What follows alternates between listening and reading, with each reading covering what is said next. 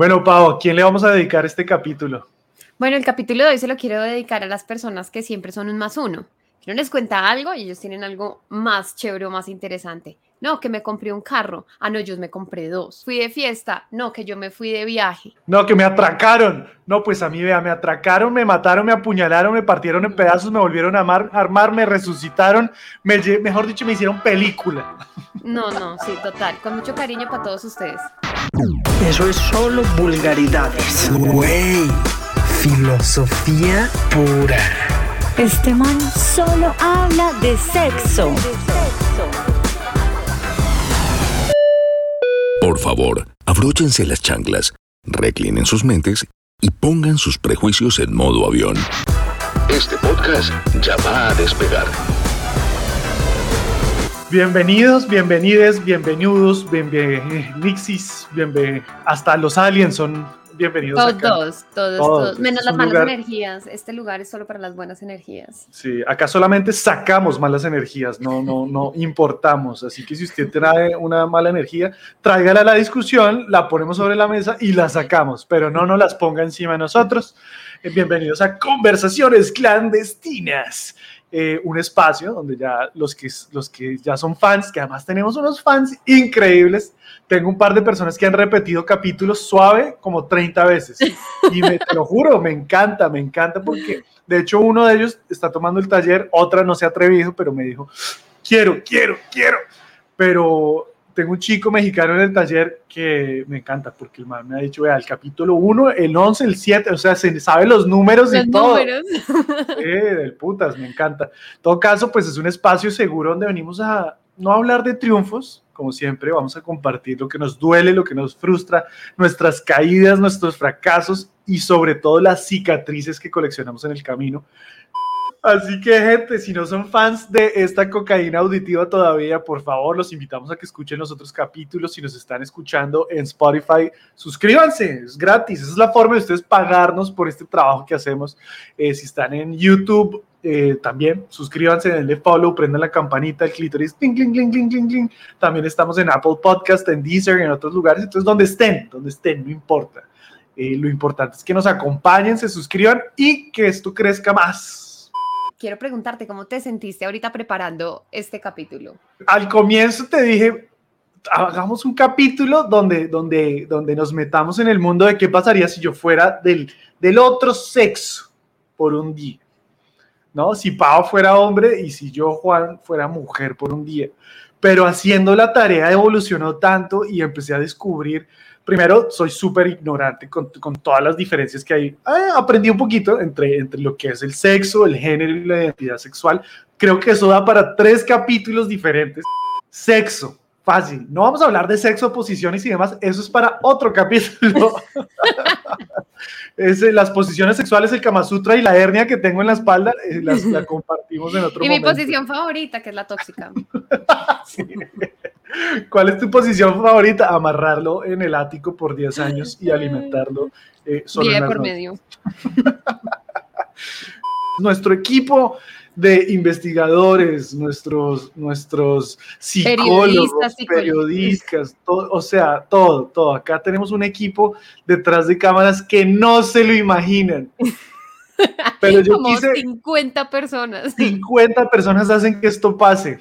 Entonces, esta, esta gente, lo que yo digo de nuevo es lo que investigaron ellos, así que si está mal es culpa de, nuestro equipo y no mía, pero quise simplificarlo a palabras propias, ¿no? Entonces, eh, primero quise entender la diferencia de las tres cosas que te mencionaba, entonces, y tú me corriges, de repente tú puedes saber un poco más sobre esto. Sexo, básicamente es, nació con pipí, vagina o los dos, básico ¿Estoy en lo correcto o no? ¿Ya? El sexo es un tema biológico, como de, sí, como de... de aparato reproductivo que... XY, soy XX, soy XY, ¿sí? Como entiendo yo también. o XXY. En el tema. Que es los hermafroditas, ¿no? Super, no, o sea... o XXX, como diría mi... mi uno le dice al profesor de matemáticas XXY y el man despeja la X. ¿Qué le queda? Entonces, en fin, lo vamos a abordar desde, precisamente por eso lo tocamos, porque toca una fibra muy interesante que es nuestra ignorancia. Me lo- encantaría que tuviéramos, que, que en- en el- hagamos un capítulo con alguien, si está escuchando este capítulo y usted sabe qué persona nos podría como entrar aquí, tengamos una conversación que de pronto nos ayude a todos a salir un poquito cada día más de, Sí. esta ignorancia, sería muy bacano poder hablar de tapujos, sin tapujos, de, de también las creencias que tenemos acerca de la concepción de sexo y de género y por qué es tan difícil para nosotros entender como la evolución que ha tenido estos conceptos a lo largo de la historia. Ya, ya entendimos dentro de la ignorancia lo más básico que hasta puede que esté- que estemos equivocadas. Luego viene la parte de género y ya eso tiene mucho más que ver como eh, tu rol, lo que debes cumplir como, como dentro de la sociedad, lo que se espera de ti, Paola. Sí, el género es una, o sea, lo que yo entiendo, el género es una construcción social, ¿sí?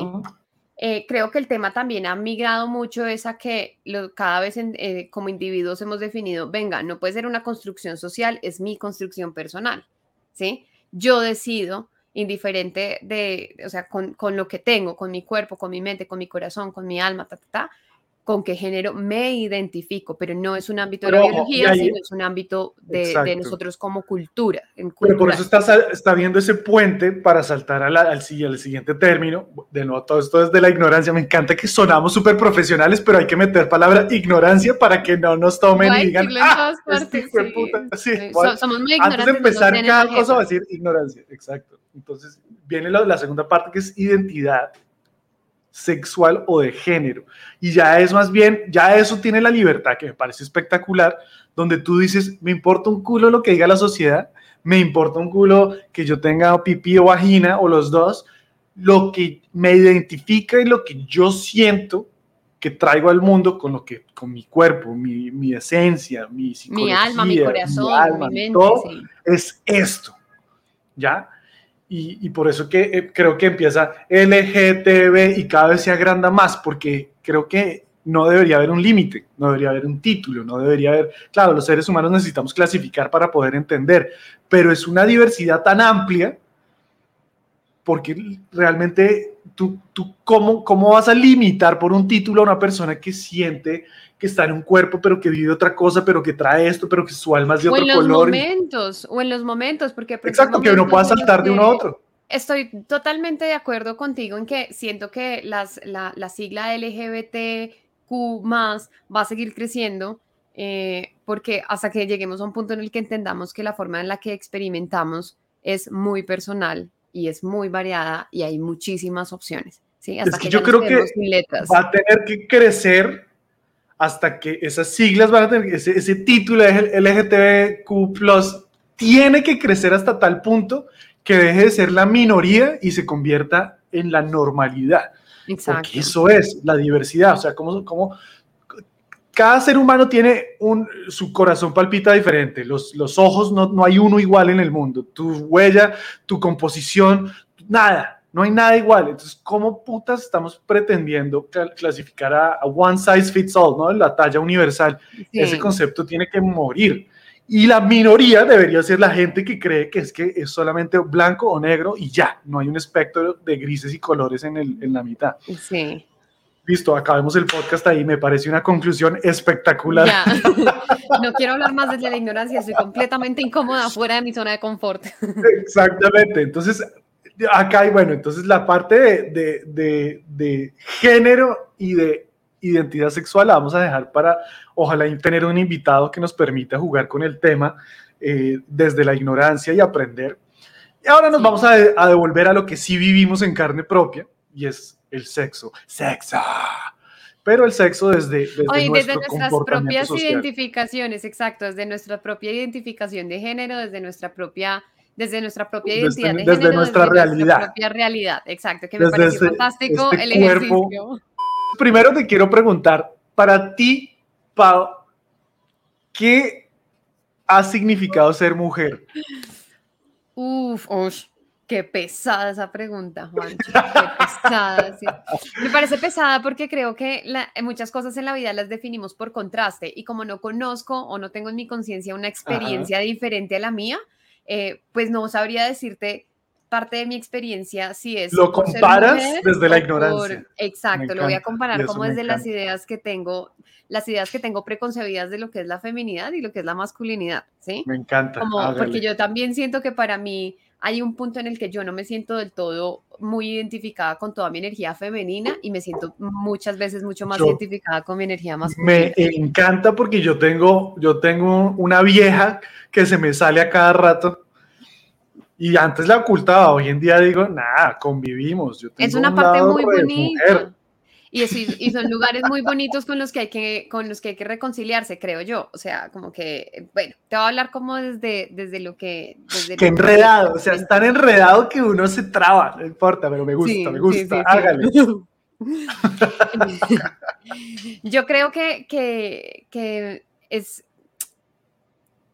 que el hecho, por ejemplo, de, de- de tener la conciencia, por ponerte un ejemplo, de que tengo la capacidad de llevar en mi cuerpo la vida de otro ser humano, desde, me acuerdo como que en el momento en el que yo eh, noté esta diferencia, o sea, noté fue como que me, me- me- en, en mi proceso de educación me dijeron, mi mamá, eh, tú vas a, el día que tengas hijos, los vas a llevar tú y que entendí esto, para mí fue como la primera ruptura que tuve como en entender como, pucha, hay una diferencia, ¿cierto? Ajá. Yo biológicamente voy a llevar a mis hijos en mi cuerpo, ¿sí? Eh, y ese tema a mí me ha parecido muy bonito desde la parte como de la conexión que tengo con mi madre, con mi abuela, em, como con, la- con las mujeres dentro de mi familia, porque de alguna forma sí como que em, siento que tenemos una energía muy de, de, de protección emocional, por decirlo así. Entonces yo me ponía a pensar en cosas que me parecían muy bonitas. eh, por ejemplo, todos los óvulos de una mujer están dentro de su cuerpo durante toda su vida. Entonces hay un momento en la gestación en el que eh, yo siendo feto, ¿cierto? Eh, se producen todos mis óvulos, ¿sí? Es decir, que mis hijos no solo están dentro de mi cuerpo, sino están dentro del cuerpo de mi mamá en un momento de la vida, ¿sí? Y entonces como que cuando... cuando ¿Puedo contrastar ahí? ¿Puedo contrastar algo? En cambio, los hombres cargamos una bolsa externa al cuerpo, como que vamos cargando los hijos en una mochila. y si no entendieron, son los testículos, testículos. para que no se dañen, porque si los llevo adentro los caliento mucho, son muy delicados. Pero además ustedes todo el tiempo están produciendo y produciendo y produciendo, en cambio nosotras llegamos, nacemos con la cantidad de óvulos que vamos a tener. Ojo, aquí otra vez, nota, ca- precaución, ignorancia, ¿sí? Puede que esté equivocada. Pero pues eso es como lo que, lo que para mí ha sido em, como esta información. Em, creo que el tema como culturalmente ha sido muy fuerte para mí entender que hay algunos lugares que, que son mucho más difíciles de conquistar como mujer, porque entiendo que, socialmente me han representado retos o me han representado frustraciones, sobre todo cuando veo personas que siendo eh, hombres tienen acceso a, información, lugares, conversaciones a- diferentes a los que yo tengo acceso em, por el hecho de ser mujer. Entonces también ha sido como encontrarme con eso, ¿sí? Como encontrarme con esa diferencia eh, de la concepción que hay desde el mismo hogar, ¿sí? Desde la misma casita, porque esto empieza en la casita con el tema de mm, como, como de género, ¿no? En la familia, que nosotros crecimos en una familia muy tradicional, eh, la mujer tiene el rol, no es, no es un tema de género, ¿no? No es un tema de, de, de cómo experimenta la vida, sino además es de las responsabilidades que se le son atribuidas, ¿sí? Eh, y lo mismo para los hombres, creo que hay un tema ahí como muy complejo también de esa parte. Yo creo que ahorita que estás tocando la familia, tú, nuestros abuelos, mi abuelo y mi abuela, que compartimos, es la vil representación de la cultura de la que nosotros heredamos este concepto. Uno veía a mi abuelo, mi abuelo fue general de la policía, un, un, digamos que un ícono de poder, ¿no? Un símbolo de protección figura de autoridad, gigantesco, una, una figura figura, de autoridad, pero una autoridad más, más como física e impuesta que implícita. Y por el otro lado está mi abuela, que básicamente salió de su casa chiquita, no terminó sus estudios y se dedicó a criar el hogar, ¿no? Entonces la abuela es la que está en casa, la que se encarga de la casa, de la protección, como decías ahorita, emocional, y el abuelo de la protección más, más física, económica, la, la parte, la parte más tangible, ¿no? Y la abuela es la que, la que consiente, la que hace el almuerzo, la que no sé qué, la que da cariño y demás. Y esto es lo que heredamos nosotros como, como definición que a mí Y me por eso, encanta por eso es la tan difícil romperlo, marica. Sí, y pero me encanta porque tú miras, fuerte. pero tú miras y en las familias, o sea, yo agradezco mucho esto. Yo el otro día hablaba de este tema con mi mamá y le decía eh, que tengo mucho que agradecerle a ella y a tu mamá, que dentro de nuestra familia fueron las mujeres que empiezan a romper unos esquemas y hacer unos saltos cuánticos dentro de la familia. ¿A qué me refiero? Que mi mamá y tu tía, y mi mamá y mi tía son las primeras mujeres en la familia que eh, pueden terminar eh, de nuestro linaje, ¿no? Pues de nuestra línea familiar que terminan eh, una carrera profesional y ter- terminan sus estudios secundarios y una carrera profesional, ¿sí? ¡Pum! O sea, nos están diciendo al resto de las mujeres que venimos en la familia, eh, la educación no es un privilegio para ustedes, la educación es un derecho al que ustedes pueden acceder, ¿cierto? En nuestro caso, hablando de nuestro contexto. Otro tema que me parece maravilloso son las primeras mujeres que se divorcian, ¿sí? Y eso para mí ha sido un mensaje súper fuerte em, de empoderamiento que es un mensaje hacia nosotras, nuestra generación, diciendo, usted no se tiene que quedar en un lugar en el que no esté contenta, ¿sí? 100%. Porque eso, y eso a mí me parecía muy bonito porque eh, muchas, muchas personas de pronto eh, antes yo escuchaba como los comentarios como de en el colegio no se permitía que hubiera niños con papás divorciados y de pronto eh, éramos dos o tres personas en el colegio que teníamos, Totalmente, y que teníamos y papás divorciados, Puestos de gerenciales que si tú no tienes una familia ideal, entre comillas, total. no, no, no, te, no, no puedes aplicar al cargo o te quita puntos o no calificas. Exacto, o no, o no calificas, exacto. Entonces, este mensaje como de, no, mire, si usted no está contenta con, una- con, con su matrimonio, si usted no está contenta de la situación en la que está, usted tiene el poder y la libertad de agarrar sus cosas e irse, ¿sí? Y esos son unos mensajes que a mí me han parecido muy bonitos de enseñanza que, que, que las mujeres de la familia eh, nos pues, han ido Sí. entregando. Y Ay, me cuestiono déjame- un montón cuál déjame- es el que... Déjame, yo te, yo, una, para no perder esta idea, cuando yo ah, hice la- el ejercicio de la tarea para este podcast, vi el caso de mi mamá y dije, es, es romper el esquema familiar donde la mujer es la que sale, trabaja y gana más que el hombre. Yo ahí lo pensé como hombre y dije, puta, ¿por qué nos cuesta como hombres concebir más, concebir y entender que una mujer puede ganar más? puede llevar el, liderazgo, puede ser la cabeza, puede, puede, puede, puede, puede. Entonces ahí me, me, me devuelvo a tu definición de ser Paola mujer dentro de su realidad y ahora mi definición de Juan como hombre va, va muy en línea a esto que te estoy diciendo porque para mí ser hombre ha sido que tengo que ser el más fuerte cuando entro en cualquier habitación, en cualquier espacio, en cualquier contexto tengo que ser el más fuerte. Y el más fuerte me refiero a, a, que en ese contexto debo sentir que puedo eh, dominar esa habitación en algún ámbito. Okay. Ya sea físico, ya sea... Sí, totalmente. O sea, okay. como, que, como que uno ve los animales en, en la jungla y el más grande y se pelean y definen quién tiene la autoridad del territorio y es una, y es una definición física a la que llegan, ¿no? Sí. Yo siento por dentro eh, esa, digamos que esa naturaleza animal en mí se representa en, pues yo no voy a ir a darme la jeta con, lo, con entro a un lugar y, ah, a ver, ¿quién? ¿Cuántas? Ta, ta, ta, ta. Ok, ya entendimos quién es quién. Perfecto, ahora sí sentémonos a cenar. Continuemos con la reunión de trabajo. No, marica, no. Pero... Vamos a definir el presupuesto de este año. sí. Dense en la jeta y el que gane... Tangas y barro, peleen, hágale. ¿Te imaginas eso? Ok, vamos a, hay un puesto gerencial, vamos a promover a alguien, peleen. ¡Ah! Sabes que ahora pensándolo estaría increíble. Llegué a ser CEO. ¿Y cómo, cómo, hiciste para llegar a ser el, el CEO de la empresa? Sin un ojo, Erika, sin un brazo, todo rasgado. Ah, pero no te va a durar mucho. Entonces, pero, pero sí siento que esa batalla la vivo. Yo, Juan David Cajiao, la vivo cada vez que entro a una habitación. Y es algo con lo que tengo que, estoy constantemente peleando porque digo yo, ¿por qué no, por qué no puedo simplemente ser y ya, no tengo, yo tengo que dominar, no tengo que, es- y es una estúpida conversación que tengo en mi cabeza, como que mi cuerpo por un instante o mi ser por un instante está batallando dentro de mi cabeza con todos en algún ámbito hasta que digo, "Ah, soy el más fuerte. Ahora sí, continuemos con esta, con esta, esta velada romántica.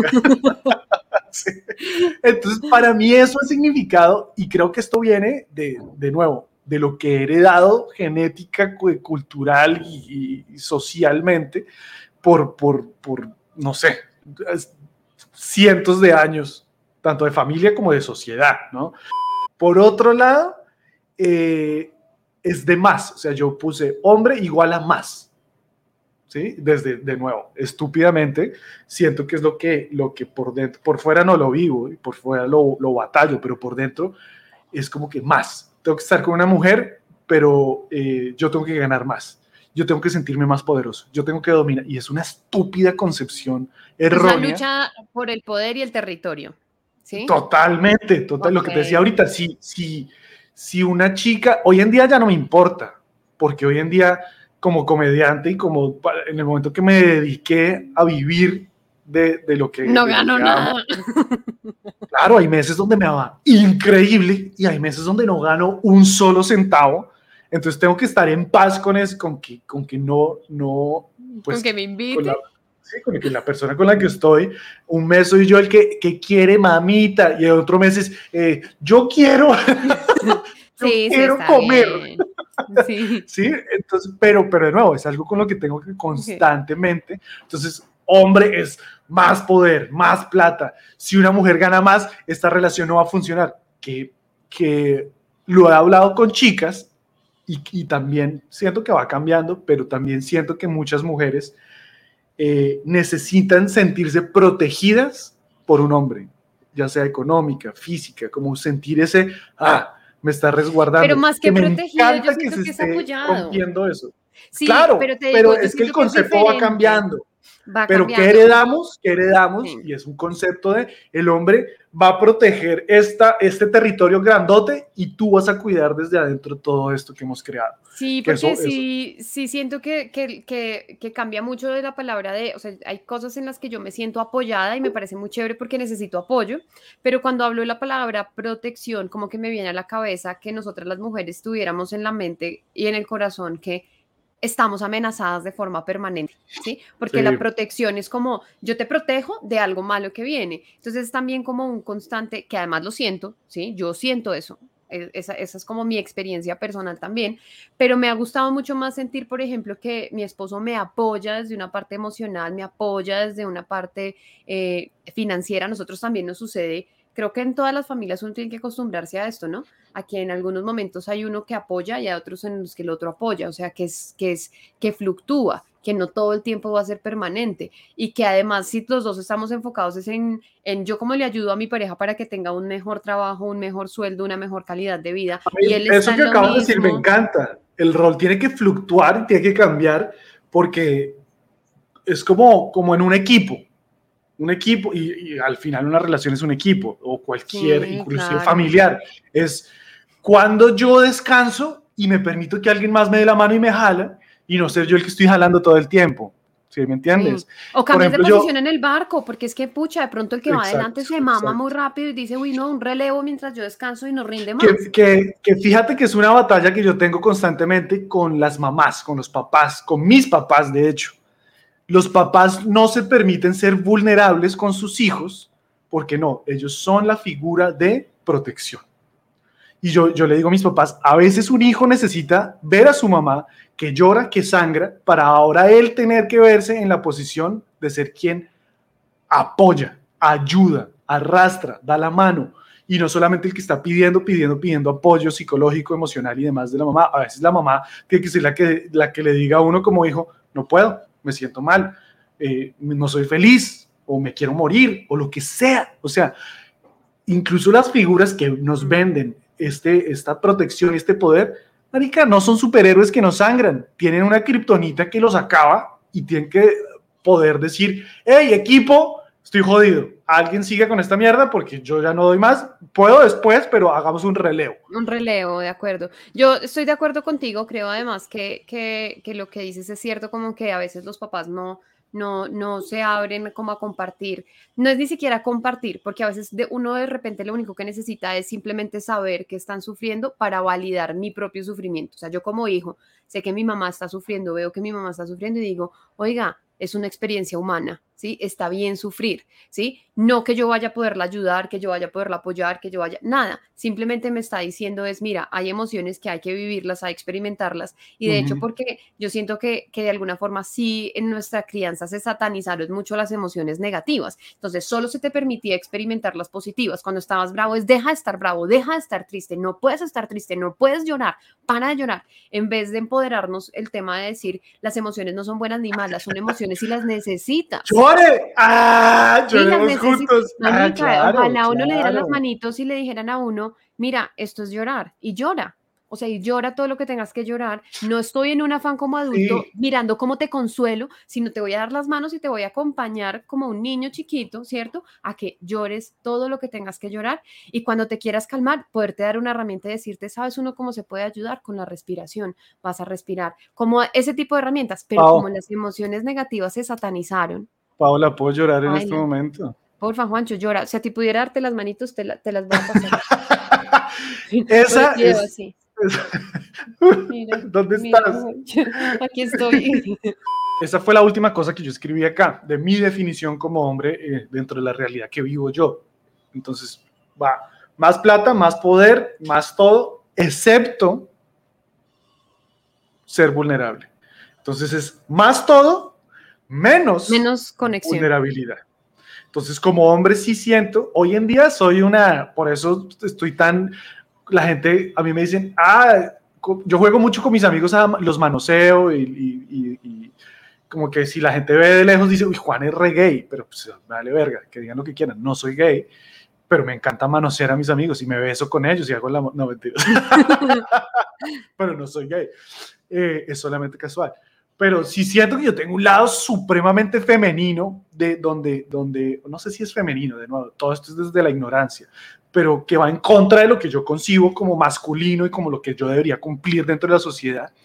Y es que hoy en día sí lloro y me permito las emociones, pero siento que esto pasó hace dos años. De dos años hacia atrás, man, yo no me permitía llorar frente a alguien, porque era símbolo de, de, de está derrotado, está mal, es menos. Y, no, ¿cómo? Si para mí ser un hombre, ¿qué es? Llegar a una habitación y dominar. Entonces, ¿cómo va a dominar llorando? Pero además me parece muy curioso, Juancho, porque tú tienes un lado muy femenino que está amarrado a la forma en la que haces arte. O sea, que pintas, que como toda esta expresión del alma a través del arte que puede hacer la pintura, el dibujo, cantar, ta, ta, ta, es muy femenino. O sea, eso es una parte, es una conexión muy fuerte que tienes con tu energía femenina, que es la de la ¿Pero creación. por qué femenino? Es que está mal concebido. ya no sé qué estoy diciendo en este podcast. Quiero hacerte una pregunta. Si, si fueras, si pudieras ser mujer por un día en el concepto que tú tienes de mujer, ¿sí? Sin juicios, nada. Vamos a dejar que fluya simplemente como lo que, lo que, lo que tú quisieras hacer o la idea que tienes o el concepto que tienes, tu verdad al respecto. ¿Qué te gustaría hacer si fueras mujer, si pudieras ser mujer por un periodo de tiempo, por un día? Hijo de puta, ¿qué me gustaría hacer? Primero, como decías ahorita, ¿cómo lo concibo yo? Para mi mujer es igual a ternura, eh, estéticamente armoniosa, consentidora. Para mí la mujer es paz, sensibilidad, fashion. ¿Sí? O sea, tú no eres una mujer, Pau. o sea, yo como, no lo tengo, no lo tengo, no lo tengo, no lo tengo. y Pau así como, ok. Tengo Sí. una vagina, ¿vale de algo o no? Ya no vale para nada. Ya no vale, en el género no vale. Eh, por eso te digo, todo esto desde una concepción que vivo yo, que, que de nuevo está totalmente errónea. Creo que eh, hay muchos hombres amigos que son super fashion y yo los, los desde el silencio y en una esquinita oscura los miro y los admiro, pero no lo admito porque no puedo ser vulnerable. Entonces, si yo fuera mujer, y, ¿por cuánto tiempo tengo para ser mujer? Eh, ¿Cuánto tiempo necesitas? Eh, no, mentira. Si yo fuera mujer por un día, definitivamente quisiera eh, irme de fiesta y ver cómo es que los hombres me levantan. Ay, no es, no es como te lo imaginas. ¿Qué significa quedarme quieta y que los manes lleguen a... Claro, debe ser entre incómodo, halagador, como que alimenta tu ego un ratico y después alimenta tu odio. Pero depende como ese punto de alimenta tu ego, porque, porque digamos que si, a ver, si has sido de pronto una persona, creo que esto no tiene que ver con el género ni nada, si tú eres una persona que normalmente no eres atractivo, o sea, normalmente las personas no llegan a ti, y pues llegan en un principio, claro, te vas a sentir halagado y todo lo demás, pero va a haber un punto en el que ya no es chévere, no es chévere, ¿sí? Que ya no se trata de si eres bonito, si eres atractiva, si eres no atractiva, si lo que sea. Hay un punto en el que si la persona que se está aproximando no se sabe aproximar, uno no está cómodo, ¿sí? Es, es, es como, como... Pero me parecería muy chévere que vivieras esa experiencia. Bueno, en todo de- caso, yo quiero que vengan 100 manes y me echen los perros eh, siendo mujer, no, hombre, por favor, si están escuchando esto no, y no me ven por ahí en una fiesta, ahora vienen 100 manes, ah, usted dijo en el podcast. Eh, no, si yo fuera mujer por un día, sí me gustaría entender, entender, porque yo soy el hombre eh, que en la fiesta se aproxima y busca y seguramente sueno como un imbécil baboso. Eh, entonces, si quisiera entender eso, eso sería lo Sonar primero. como un baboso está, o sea, sonar como un imbécil baboso está bien, por favor, no suenes como una amenaza. Es lo único. Ese es el único punto que tienes que trabajar, que nunca ¿Cuál es? Así, aproximarte o sea, no me puedo amenaza. aproximar diciéndole eh, cuál es tu trago favorito. Alcohol en un trapito, venga. Sí, sí, no, por favor, no lo hagas. Sí, es- porque ser imbécil no importa, o sea, un imbécil se los aguanta, pero una persona que, que uno siente que entra con un juego mental, que entra con una manipulación, que entra con, con, porque la amenaza no es física solamente, ¿no? Sino que uno siente, pucha, esta persona está ejerciendo poder, no está chévere. Eso no está chévere si lo estás haciendo. No, yo, yo sabes cómo me míralo aproximo de verdad, elimínalo. bailando. Yo ese, ese es mi, yo la vieja está bailando y yo me voy bailando, eh, eh, y me voy. y cuando llego allá, o me rechazan o me aceptan. Si me rechazan, me devuelvo, eh, Eh, para atrás, eh, y me bajo las escaleras, eh, me subo al taxi, eh, llego a la casa, eh, de espaldas, eh, eh, me meto a la ducha, eh, y, y lloro. Lloro. Lloro en reversa, Lloro. se me guardan las lágrimas. Ay, no. Así me aproximo yo. Bueno, eso sería lo primero que haría. Segundo, me causa mucha curiosidad eh, la parte sexual de la mujer. Me parece que las mujeres tienen una sexualidad tan chévere porque, o sea, la mujer tiene como 100 mil eh, puntos erógenos en el, en el, en el cuerpo y, y los hombres solamente sabemos estimular uno.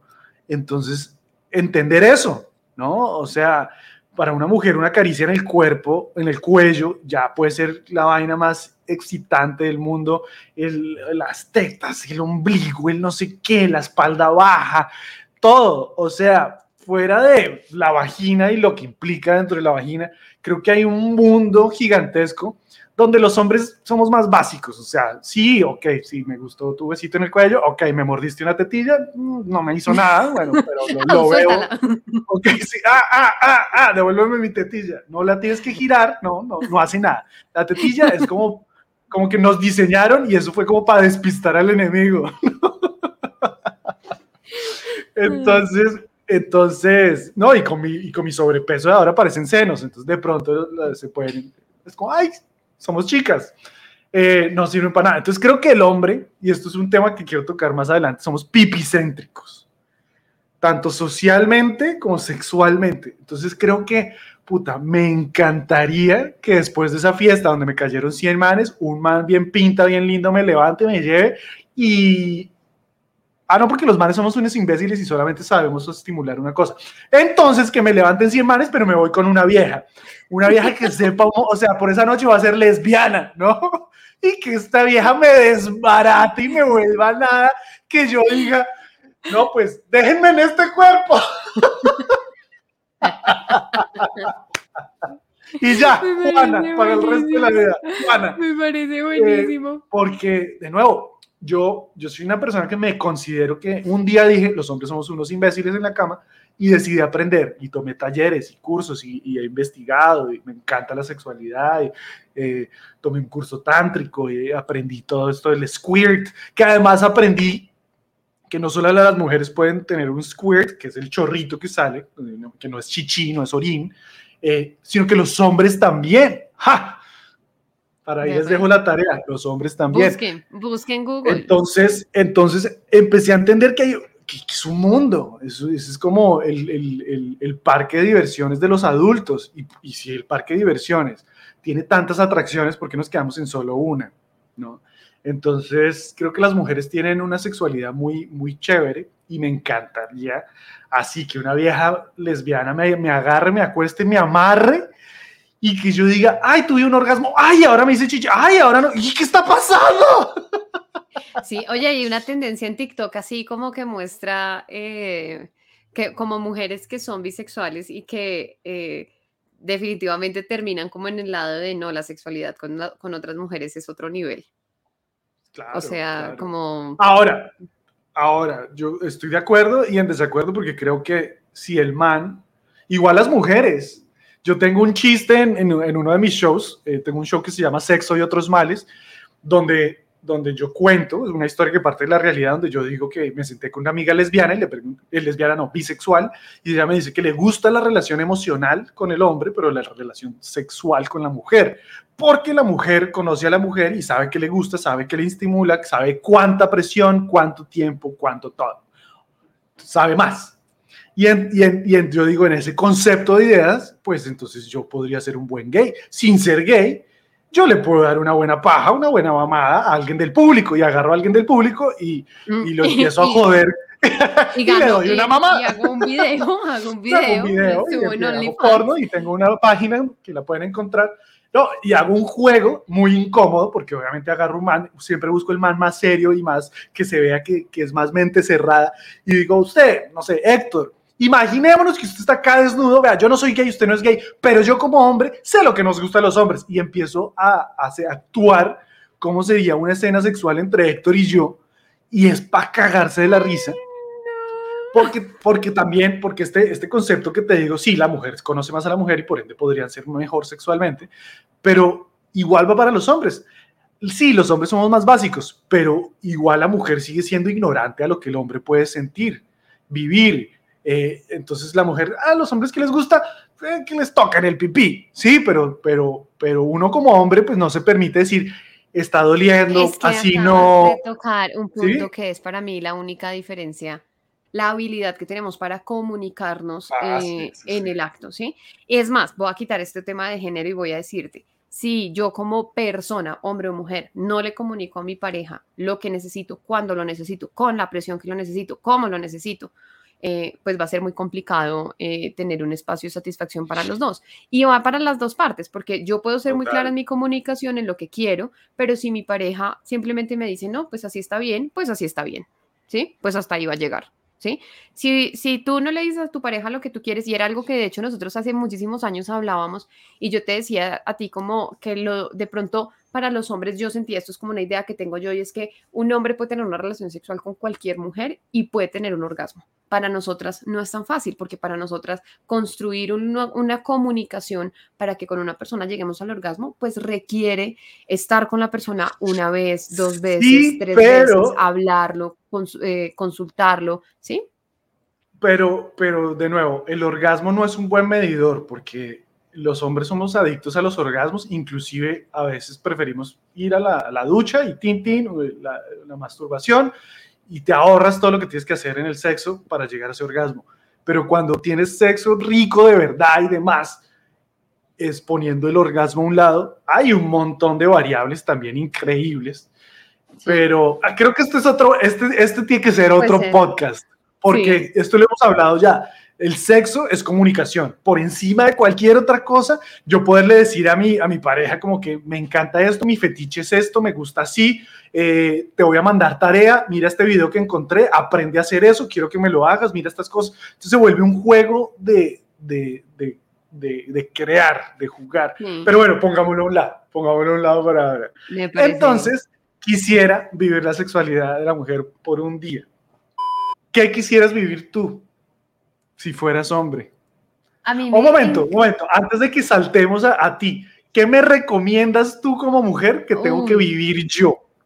Tengo un mujer montón de día. recomendaciones, tengo un montón de hazme, recomendaciones. hazme como si esto fuera un artículo. Si usted es mujer por un día, tiene que probar lo siguiente. Si visita, si Sí. visita el pueblo Yo de creo que, que, que hay algo que me parece muy bonito y es que, digamos, pensando en que si estuvieras en el cuerpo de una mujer, tendrías, em, eh, tendrías más capacidad de ser vulnerable, tendrías más capacidad de compartir como lo que, lo que sientes y lo que yo te diría es, siendo mujer, ve y pídele un abrazo a una mujer. Sí, ve y pídele consuelo a una mujer. Y es un lugar súper seguro, es un lugar súper bonito. Va Yo como hombre a- diciendo, claro, las tetas, obviamente. No. no, va a ser un lugar súper bonito eh, que puedes encontrar ahí. Como irte a hablar con una amiga una tarde y contarle las cosas que te, o sea, que te acongojan. Y esto vas a llegar a unos lugares súper profundos porque en nuestra comunicación una cosa lleva a la otra y a la otra y a la otra y a la otra. Y al cabo de las horas hemos llegado a unos lugares súper profundos de nuestro ser, hemos hablado de las cosas que más nos duelen, hemos compartido y hemos encontrado en la otra persona un, como un apoyo, como un ven, pero lo puedes ver así, como encontrar ese apoyo me parece también súper bonito. Te diría que como mujer fuera así, hablaras con tu mamá y con las mujeres de tu familia desde la perspectiva de una mujer, porque los mensajes y la forma en la que eh, nos tratan a nosotras es súper diferente. O sea, es súper, súper diferente y me parecería que sería una cosa muy bonita que pudieras em, experimentar. Creo que deberías decirle a un amigo tuyo hombre que te cae muy bien y no te lo vas a quitar de encima durante seis meses porque el y come mocos que te lo quieres comer. Sí. Tienes que vivirlo. Yo no sé por qué Tienes- los mares somos tan imbéciles, totalmente. Tienes que vivirlo, totalmente. tienes que, tienes que invitar a un amigo a tomarse un café y no te lo vas a quitar de encima, ¿sí? No te lo vas a quitar de encima. O sea, tú le eh, dices a un man, vamos por un café y el man llega con los condones. Sí, total. O sea, el man ya va preparado. Ok, ¿qué más tengo que eh, hacer? Tienes que, bueno, tienes que salir a una cita con, una, con, con un man, ¿sí? Para que tú veas lo chistoso que son, o sea, lo, lo diferentes que son los manes cuando están con los amigos y cuando están en plan de levante. Son completamente diferentes. Eh, y para que veas como también esos, como e- esas jugadas que hay ahí como chéveres, o sea, hay- citas que son chéveres, creo que te diría, experimenta tener una cita muy bacana, pero no, no, tenga- no pares de tener citas hasta que tengas una muy harta, porque es todo un colorido que vale la pena como eh, experimentar. Te pediría una cosa, que vivieras no un día, sino un mes completo, un ciclo completo. Para aguantarme a man, un- el, el que invité a un café por un mes entero. Ni siquiera por aguantarte la otra persona, sino por conocerte en las diferentes etapas del ciclo menstrual, porque todos, o sea, los hombres son lineales, ustedes tienen las mismas hormonas durante todo el tiempo, nosotras somos cíclicas, entonces es, sería muy chévere que pudieras experimentar todos los cambios hormonales que hay durante todo el mes, ¿cierto? Eh, para que tengas una experiencia como, uy, Marica, puedo ser, puedo cambiar de... eh, por completo. Así podría entender por qué Pau es tan tóxica, porque hay días donde Pau dice, hoy voy a asesinar a alguien. Total, total. De hecho, hace poquito me leí un libro sobre, sobre el tema de las energías, de la energía femenina y el ciclo menstrual y todo esto, y explicaba como los cuatro, las cuatro etapas del ciclo femenino, eh, que, claro, uno dice como, pucha, eh, soy súper diferente eh, en estas cuatro etapas. Empiezo a, digamos que eso es algo que le recomiendo como a las chicas que están escuchando, y es tener un diario en el que uno pueda ir llevando la cuenta de los días en el ciclo en el que está para uno ir detectando cuáles son los patrones de las emociones que se experimentan en ciertos momentos del mes. Porque hay una parte en la que yo soy súper chistosa, me siento súper amigable, juego con mi esposo, me hace cosquillas y me parece una nota. Y hay un momento en el que él se me acerca para hacerme costillas, cosquillas y pienso, ¿y este man por qué está tan inmaduro? ¿Qué le está pasando? Y es un cambio completamente radical. Yo ¿sí? no quiero vivir eso. Es súper chévere. No, la verdad es que Pero es yo creo, súper yo, enriquecedor. yo no sé, yo no sé, entiendo que hormonalmente no, no tenemos eso, pero yo siento que los hombres igual pasamos por, claro, no, no tan extremo, pero sí el ánimo, no sé, no sé, acá que alguien me diga de- dentro de mi ignorancia. En fin, ¿qué otra cosa tengo que ver? Top. Que tengo que vivir como mujer. Recomendaciones. Cuando usted sea Recomendaciones. mujer, haga lo siguiente. Sí, ir a decirle a las personas que quieres lo que sientes por ellas, porque la habilidad de la comunicación tal vez no es tan buena, o sea, tal vez puedes tener en el cuerpo de una mujer o experimentando el permiso de ser mujer, la habilidad para decirle a las personas lo que sientes por ellas. Sería el Ah, mejor momento para Eso me hacerlo. parece un tema muy chistoso y es, por ejemplo, hace unos días se fue uno de mis mejores amigos acá en Canadá, se, se, devolvió para Ecuador. Diego, y este man, pues para mí ha sido increíble, es un man que yo amo y adoro, pero es muy chistoso cómo nos cuesta como hombres demostrar ese cariño y decirle, entonces a mí me pasa algo, es que para yo decirle algo bonito a un amigo hombre, tengo que ofenderlo. No, yo no puedo, yo no puedo eso. lanzar lo, lo tierno y vulnerable de, no, no solamente puedo decirle como que te amo, Diego, sino le tengo que decir, marica, te amo, hijo de puta, me vas a hacer una falta increíble, mal pa-". O sea, tengo que contrarrestar No. la vulnerabilidad con algo agresivo para no sentir que le estoy acariciando los huevos, ¿sí me entiendes? Ay, tan chistoso. Sí, claro. Entonces, Y, tal y cual. yo tengo por costumbre decirle a, a las mujeres con las que yo me relaciono siempre un cumplido, siempre, siempre. Con los hombres es difícil porque tú les dices un cumplido y ellos piensan que uno está enamorada, pero entonces con las mujeres sí es un tema diferente. Con ellas yo sí digo como, eh, no sé, em, eh, una amiga te- me manda una foto como, oye, me- me voy a comprar este vestido, ¿te gusta? Maricas, te ve divino, estás espectacular. ¿Qué te gustaría hacer a ti si fueras hombre por un día? Marica, hay una cosa súper, súper, eh, bueno, me gustaría mucho poder eh, decir, digamos, en un grupo con amigos y charlando, me gustaría muchísimo poder realmente expresar lo que estoy pensando, sin sentir que lo que estoy diciendo me pone en peligro. Que siento que a veces sí me sucede que digo como, tengo un chiste súper sexual, tengo un chiste súper cargado que me gustaría decirlo, pero tan pronto lo digo, me pongo en una situación de peligro o me pongo en una situación incómoda con los hombres que están en la, en la sala. Porque Entonces, es poder lanzar algo así Todo, y, o sea, me encantaría sin vivir poder- la consecuencia que vive la mujer. Exacto, me, me encantaría como poder decir lo que pienso sin ponerme, o sea, como sin pensar en que voy a tener alguna consecuencia al respecto. Esto fue un ejercicio que hicimos con Juli, que en algún punto eh, yo tuve un momento como súper incómodo con una persona que se me empieza a acercar un montón en una fiesta, no sé qué, eh, y yo le pregunto a Juli como ten- que, que analicémoslo sin prejuicios, ¿qué tiene que ver? Yo estaba vestida muy normal, no estaba maquillada, no nada, y llegamos a la conclusión que de pronto había tenido que ver con lo que yo había estado hablando. Entonces le dije, es chistoso porque los dos estábamos hablando de lo mismo con todo el mundo, los dos con una posición muy similar, pero cuando yo hablo de sexo con otras personas, inmediatamente es como si me pusiera un sticker en la frente que dijera, soy accesible. ¿Sí? Estoy, eh, estoy dispuesta. Entonces me encantaría como poder decir los chistes súper grotescos que se me ocurren. Eh, ¿Sabes? Un poco como eh, la forma en la que yo me comporto en la casa con la familia, que soy súper grotesca, que puedo ser súper... eh, ahí me asco, siento un muy asco, yo, sí, me puedo sentir muy asco. yo, porque siento que en los otros lugares, si yo Se soy tira así, pedos y hablo- todo. No, no, eso sí, no. En mi cara. pero- Ay, Pau, mira.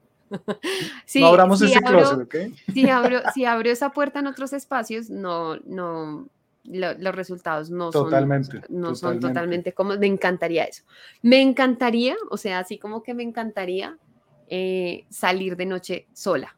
Uf, me parecería una nota poder salir a la calle, ir a, a hacer vueltas o irme a rumbear o ir a, o, o ir- decir como, eh, digamos, em, yo siempre estoy buscando como servicio, no sé, Uber o lo que sea para moverme de un punto a otro.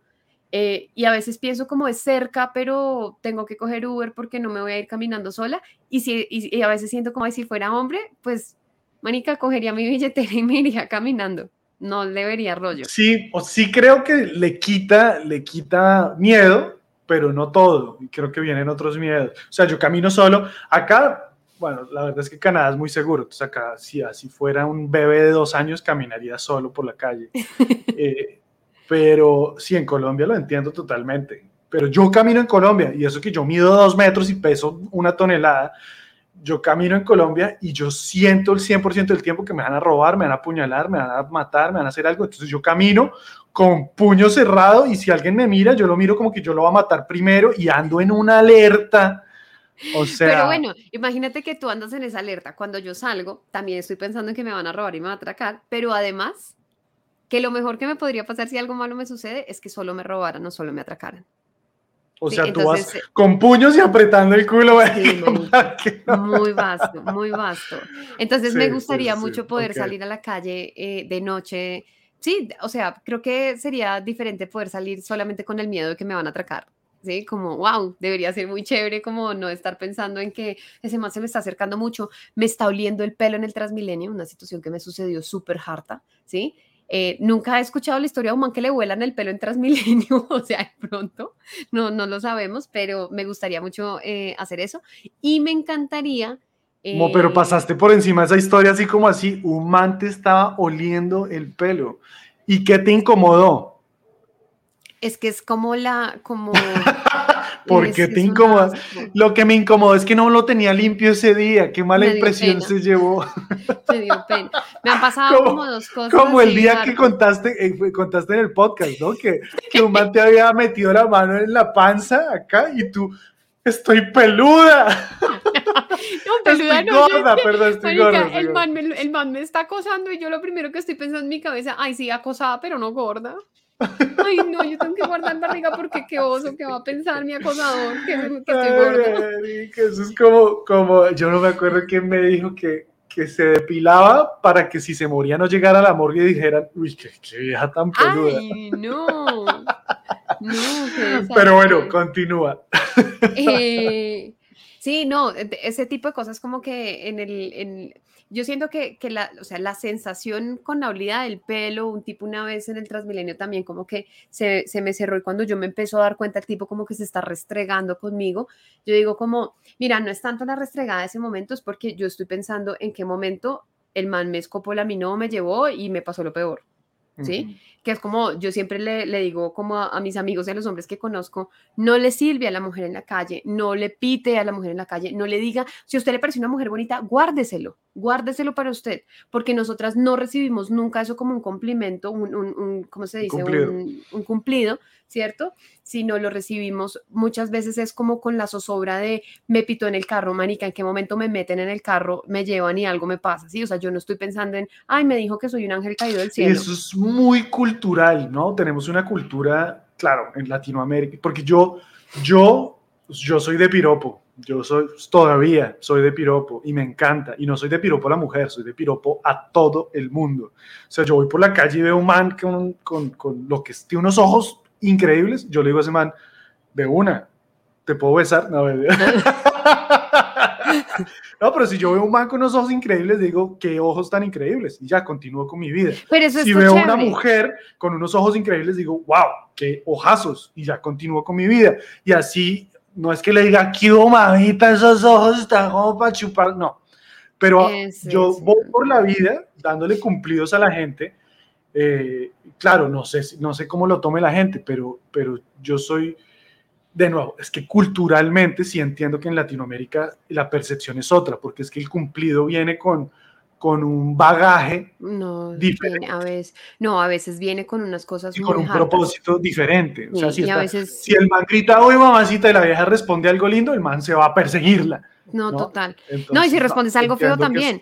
Además, porque es que los, los manes son muy bipolares en ese sentido, porque tú pasas de ser la mamacita rica a la que con esos ojos de chupó lo que sea, ¿cierto? Tú te volteas y miras al man como un culo y el man te pasa, a eres una hijo de puta zorra vagabunda, que mejor dicho, y te va a echar la madre. O sea, es un tema muy complejo porque es como, ¿qué tengo Sí. que hacer, weón? ¿Qué, qué es lo que usted está esperando que yo haga? Pero Que me voltee a ver cágate de la risa que cuando ya estás acá, acá en, el, en el taller de comedia, que muchas mujeres se han metido, todas es como que, ah, en Latinoamérica yo iba en la calle y me gritaban y me silbaban y me decían y tal. Ay, qué falta me hace eso acá en No, no, Canadá. no. Juancho, tú no sabes las estrategias que yo uso desde que tenía 13 años para salir a la calle. Yo salgo a la calle y veo un grupo de hombres reunidos, cinco hombres reunidos, y yo me meto el dedo en la nariz. Y me como Así. el moco. Y se los tiro así. Y, me, y hago la gran Alejandro Riaño y me, y me esculco el oído hasta el fondo. Eh, estoy, eh, saco barriga, camino chistoso y O todo. sea, no lo me más- hace falta, no lo, lo quiero. que más corte el, el- Sí, todo. Ya a veces digo, yo una vez tuve una pesadilla que yo hacía esto pasando como por una, por una, una construcción, tal, pasaba, y, y, que el man, yo empezaba como a sacarme el moco y como que cada vez que yo hacía algo más grotesco, como que el man más lo disfrutaba y yo decía, no, puta, la cagué, weón. O sea, el man, ah, esa es mi fetiche, sáqueme el moco a mí. Total. Entonces, eso, eso, esas son las cosas como que me gustaría, poder salir, salir sola, eh, sin, sin, sin, compañía. Pensando en que únicamente pues si digamos estás en un contexto como Latinoamérica pensando, ok, tal vez me puedan robar, pero es lo único. Es lo sí, único, es lo único que me va a pasar. Yo te voy a decir que tienes que probar. Espera, espera, te pondría otros dos que me parecen importantes. Uno, sería, la más, sería el más lobo del mundo con la barba. O sea, así como de hacerme rayas y cosas, me parece súper interesante eso como que a ustedes les salga pelo en la cara. Estoy a un punto porque ya me sale barba, entonces lo voy a dejar crecer para poderme hacer unas rayitas. y te das vueltas hacia alrededor, un pelo bien largo y lo, lo enrollas alrededor. Así ¿eh? como, como estrella porno, pero en la cara, o sea, me haría una estrella, me haría el Hitler, me haría En la pandemia, como yo dije, nadie me va a ver son meses acá guardado y cuando empezó la pandemia me empecé a dejar la barba así gigante, después me corté acá, me dejé un candado con chivera, después me hice así la, el bigote de Camilo, después me, hice el Hitler, después me hice, no, todo, todo, Haría todo, todo, eso. todo, todo, Haría todo. eso. Y la última cosa que haría es que le pediría a alguien que me pateara las pelotas para ver que esté el alboroto. Uy, no, marica, no. O sea, como para ver. No lo hagas, no lo hagas. No lo hagas. No te imaginas el dolor que es que no una patada, no te tienen que dar una patada, con que te hagan un, así un flick, así clic en las bolas, América, uno ya siente que se murió, además que por alguna razón el dolor de testículo se conecta con el ombligo y el ombligo con el cerebro y el cerebro con el culo y el culo se aprieta y es un ciclo, como que da vueltas y uno no quiere existir. Esta tal vaina, esta vaina, porque además se conecta mucho con lo que estás diciendo, me ha volado la cabeza y es que mira, mira, tú me dices, con un golpe así en una pelota, o sea, un, papirotazo que llaman los abuelos, ¿cierto? Un papirotazo en una pelota, tú caíste, un man de dos metros cayó, ¿sí? Lo, lo bloqueé. Sin embargo, cuando nosotros hablamos de una persona que es valiente, que se enfrenta, que hablamos de una persona que tiene cojones, ¿sí?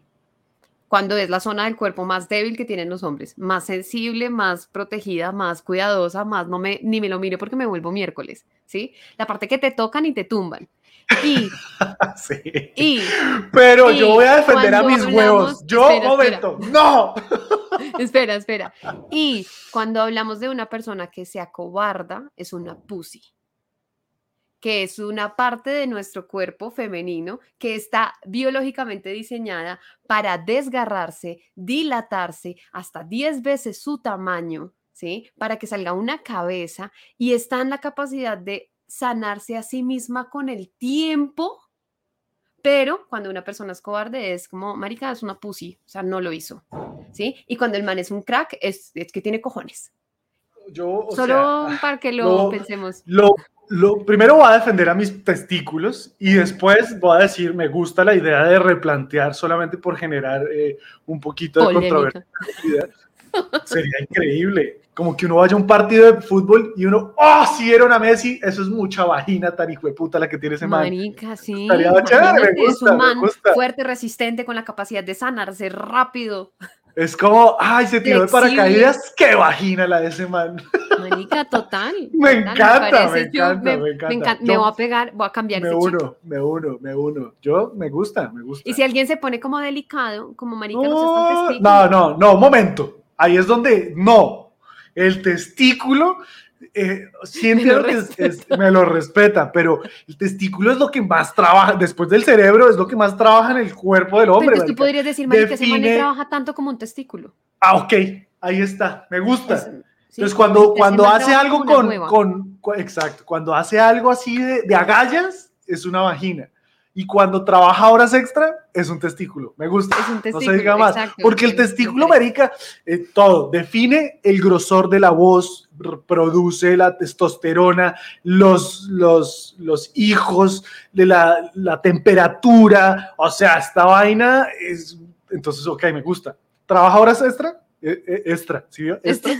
Trabaja extra es un testículo, pero si trabaja con agallas y sac es una vagina. Valiente no se diga más. ¿Qué te recomiendo yo que tienes que hacer cuando seas hombre por un día, Pau? 100% tienes que ir a orinar. Algo tan simple como tienes que ir a orinar. Ay, sí, eso me parecería muy chévere. Pero no orinar ahí en el baño. No, tienes que decir como que vas caminando y dices, ah, tengo que orinar, orino. Me- eso- Y ya, así en un me arbolito por muy ahí. bacano. O sea, y me parece muy bacano como este tema que cuando sienten una flema como que se liberan de ella sin problema. Uy, sí, yo escupo de una, no se diga más. O sea, como Yo que digo, qué chimo debe ser como que Sí, uno sienta sí. una carraspera y uno no tenga problema. O sea, un- uno está, in- o sea, nosotros somos incómodas con el tema, es como, y me lo trago, ¿no? porque no lo voy a sentir en la Sí. Otra cosa que tienes que hacer cuando seas hombre, 100%, igual que yo vivir el orgasmo de mujer, tú tienes que vivir el orgasmo del hombre para que entiendas eh, tanto la simplicidad como la complejidad que conlleva. Haría lo mismo que tú. Entonces sería un hombre gay. Ese día. Sí, marica, yo Me no soy gay y puede, que, y puede que esto me, me lleve a que me escriban gente y es, yo sí creo que un hombre, que cono- un gay que, sea, que conozca el cuerpo de un hombre y tal, sí debe ser un polvazo. No lo quiero probar, no en este momento por lo menos. Yo lo haría. Si yo fuera hombre por un día, me parecería muy, muy chévere explorar sexualidad con otro hombre. Bueno, Volvería, pero- imagínate cuando uno vuelva a su cuerpo, como que llegaría donde mi esposo y le diría como, jaja, tú y yo tenemos... Exacto, eh, precisamente por eso. Porque la mujer cree que el hombre es tan simple que, nos, que nos, ya nos entendió sexualmente. Y no, dentro de la simplicidad también hay ciertas complejidades.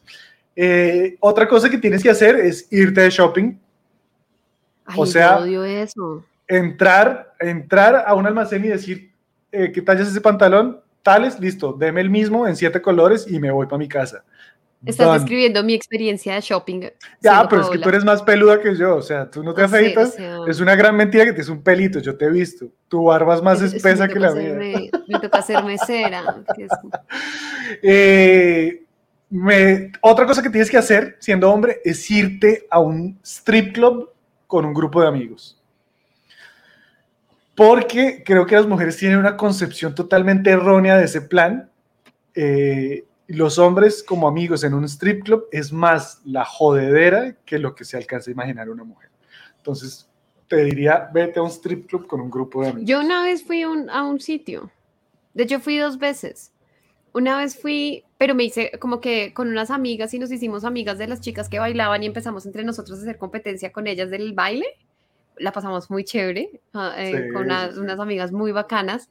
Eh, eso fue, fue muy, muy, muy chévere. Y otro día que me llevó Alejo Guerra, porque yo le decía a él como tengo demasiadas ideas encontradas con el tema del man, como marica, venga y lo vive. Y nos reímos demasiado, demasiado, demasiado. O sea, fue una Exacto. experiencia muy, Entonces, muy yo creo chistosa, que- muy bacana. Yo creo que muy, las muy mujeres... también respetuosa. O sea, sí vi cosas muy feas. O sea, sí, como que vi, por ejemplo, un man que la vieja le dice tres veces como no me toque, el man le manda la mano y esta vieja no tiene remedio, le va mandando la mano al tipo, llama a los de seguridad, Eh. también le dan en la jeta y toda la vaina. y Yo por eso te "Así digo, no vayas, no vayas solo, solo, pues, Paolo, no vayas solo, porque si vas solo ya eres un creep que está buscando otras cosas. Sí. Te digo, el plan de irte con unos amigos es, es muy chistoso. Muy, un día muy, tenemos que hacer un capítulo para hablar de este tema porque debo decirte que es un tabú para mí. Bien, me gusta. Y lo último que tienes que hacer como hombre es pelear. Y lo digo porque, no, yo no digo que los hombres peleen, yo, yo, ya no lo hago, pero yo amo pelear y creo que, que no sé, tienes que vivir esa experiencia. Pero mira, me encanta porque además yo lo, lo que me parece muy curioso, la conclusión que yo saqué después de haber hecho todo el ejercicio del podcast fue así literal, te lo voy a leer literal porque dije como para que no se me olvide. Tal vez no te estoy esto dando cierra. así tal cual, como tal vez no te estoy dando información sobre cómo ser mujer por un día, sino estoy hablando de cómo ser pavo por un día. Y yo ¿Sí? también te estoy dando la información de cómo Estoy ser de acuerdo contigo. No día. tengo ni idea qué es ser mujer por un día, solo sé qué es ser pavo por un día. Totalmente. Además que, sí, me gusta. Además que yo creo que a mí me ven de lejos y dicen, ese man es el típico macho alfa y yo considero que no, yo soy un man que, que vive y respira su lado femenino libremente y me gusta. Es Así más, porque que te digo una cosa que el otro día me quedé pensando, como eh, ¿Qué pasa si yo hago una lista de, todas mis, de todos mis defectos? Turrún, de todos mis defectos. Y hago una lista de todas mis cualidades. Turrún, todas mis cualidades. Y te describo a esta persona. Entonces te digo, Juancho, mira, tengo una amiga que ella puede ser bastante tóxica. Es una persona que cambia de estado de ánimo de forma permanente, le cuesta un montón mantenerse, mantenerse contenta, o sea, es una persona que, que todo el tiempo está luchando con... Para ahí, ya, no me la tan, tan, presentes. tan. Exacto. Y si te cuento solo lo bueno y te digo, Maika, te voy a presentar una vieja que es emprendedora, que es una vieja que siempre encuentra solución a los problemas, que cuando se enfrenta, ta, ta, tú dices, Marica, la quiero conocer, y al Sí, final sí, es la sí. misma persona, ¿sí? Total. Yo creo que sí, y yo me, me encanta lo que, lo que las dos cosas con las que cerraste tú, y yo quiero cerrar diciendo que este ejercicio sería increíble, no va a pasar, pero sería increíble que todos pudiéramos saltar no solamente al otro sexo, sino al otro género y a la otra identidad sexual que tenemos enfrente, y saltar a la otra raza y saltar al otro eh, Religión. religión y saltar porque eso nos da empatía y a veces, y a veces no somos capaces, porque es muy difícil ponerse en los zapatos de otra persona. Yo digo que la vida debería ser como, haz de cuenta, un videojuego, donde uno va desbloqueando los personajes, ¿no? Ya, ¿cuántos, ¿cuántas personalidades has desbloqueado, Juancho?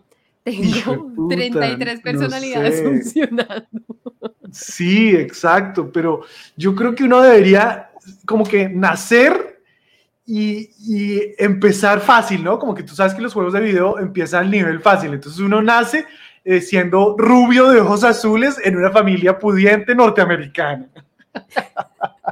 sí, y de repente, ¡tin! nivel 2 de complejidad, o sea, es el fácil, nivel 2, ok, ya ahora eres un... eh, puertorriqueño que todavía tienes, digamos, las, las ciertas, ciertas cosas de los gringos, las ventajas de los gringos, pero ya, ya te traes la problemática latinoamericana. Ya, nivel 3, ya, argentino que se cree europeo, pero vive en Latinoamérica con la problemática local. Ya, y ahí vas subiendo y pasas por ¿no? el peruano reprimido, la colombiana prepago, porque además me encantaría que los niveles fueran el estereotipo típico, ¿no? Que te lleven a vivir, ah, por- para que digan, como para callar tantas conversaciones. Uno dice, es que las Colo- Colombia es el país con más prepagos y más chicas webcam y no, no sé qué. Y creo que eso no solamente, eso no habla necesariamente de las chicas, habla de una realidad, de una cultura, de un país, de una situación, de muchas cosas que uno no las entiende y uno dice, es que son putas, punto, ¿no? Eh, las venezolanas, todas son arregladas, todas tienen tetas, tal. Eso habla de una realidad de un país, no habla de la persona. Pero eso solamente lo puede entender uno cuando en ese videojuego te toca entender las características de tu personaje y aprender a lidiar con ellas, ¿no? Te Y pones ya, en el zapatos literal, ya eres ese personaje, como que eso, eso sería chévere, tener como esa habilidad. No joda, de- de- empatía. de- Eso es lo, a lo que queremos llegar con este, este, este capítulo. Empa- ponerse en los zapatos de otra persona es muy jodido. Entonces, como no lo podemos hacer, hay que ser empáticos. Punto. Chan, chan, chan. Se acabó el capítulo. Dejemos así, antes de que votemos ahí un conjuro y Juancho quede atrapado en mi cuerpo. Mi cuerpo, cuando Sí, caminas, hace Mañana nos círculos. despertamos, marica, y me levanto yo con vagina y todo peludo. Yo, puta, soy Pau. Salió mal, salió mal el hechizo. No salió mal, soy Pau, di la verdad. Salió Con mal una el pierna- hechizo. Y yo en la Y llamada, no, me no asusto, me asusto y salgo corriendo y corro en círculos porque tengo una pierna más larga que la otra. Total, total. Bueno, no se diga más, gente. Muchas gra- gracias por acompañarnos en este capítulo. Eh, espero que les haya servido de algo o de nada, pero les cuestione muchas cosas. Esa es la idea, tocar fibras y generar preguntas. Eh, y nada, de nuevo, si, nos, si les gustó, compartan. Yo sé, mucha gente escucha esto y llegan a este momento, ah, ya van a decir que compartan. Que, sí, Pues sí. sí, pónganse en nuestros zapatos. Todo este trabajo que hacemos de, de eh, investigación y Las demás. 50 personas que hay detrás. Las de 50 este personas que trabajan, ok, pónganse en nuestros zapatos. Todo este esfuerzo de hacerlos reír, de hacerlos reflexionar, de hacerlos llorar, de lo que sea, eh, no lo pueden retribuir con tan solo suscribirse y compartirlo. Compártalo, ponga en su Instagram, en su Facebook.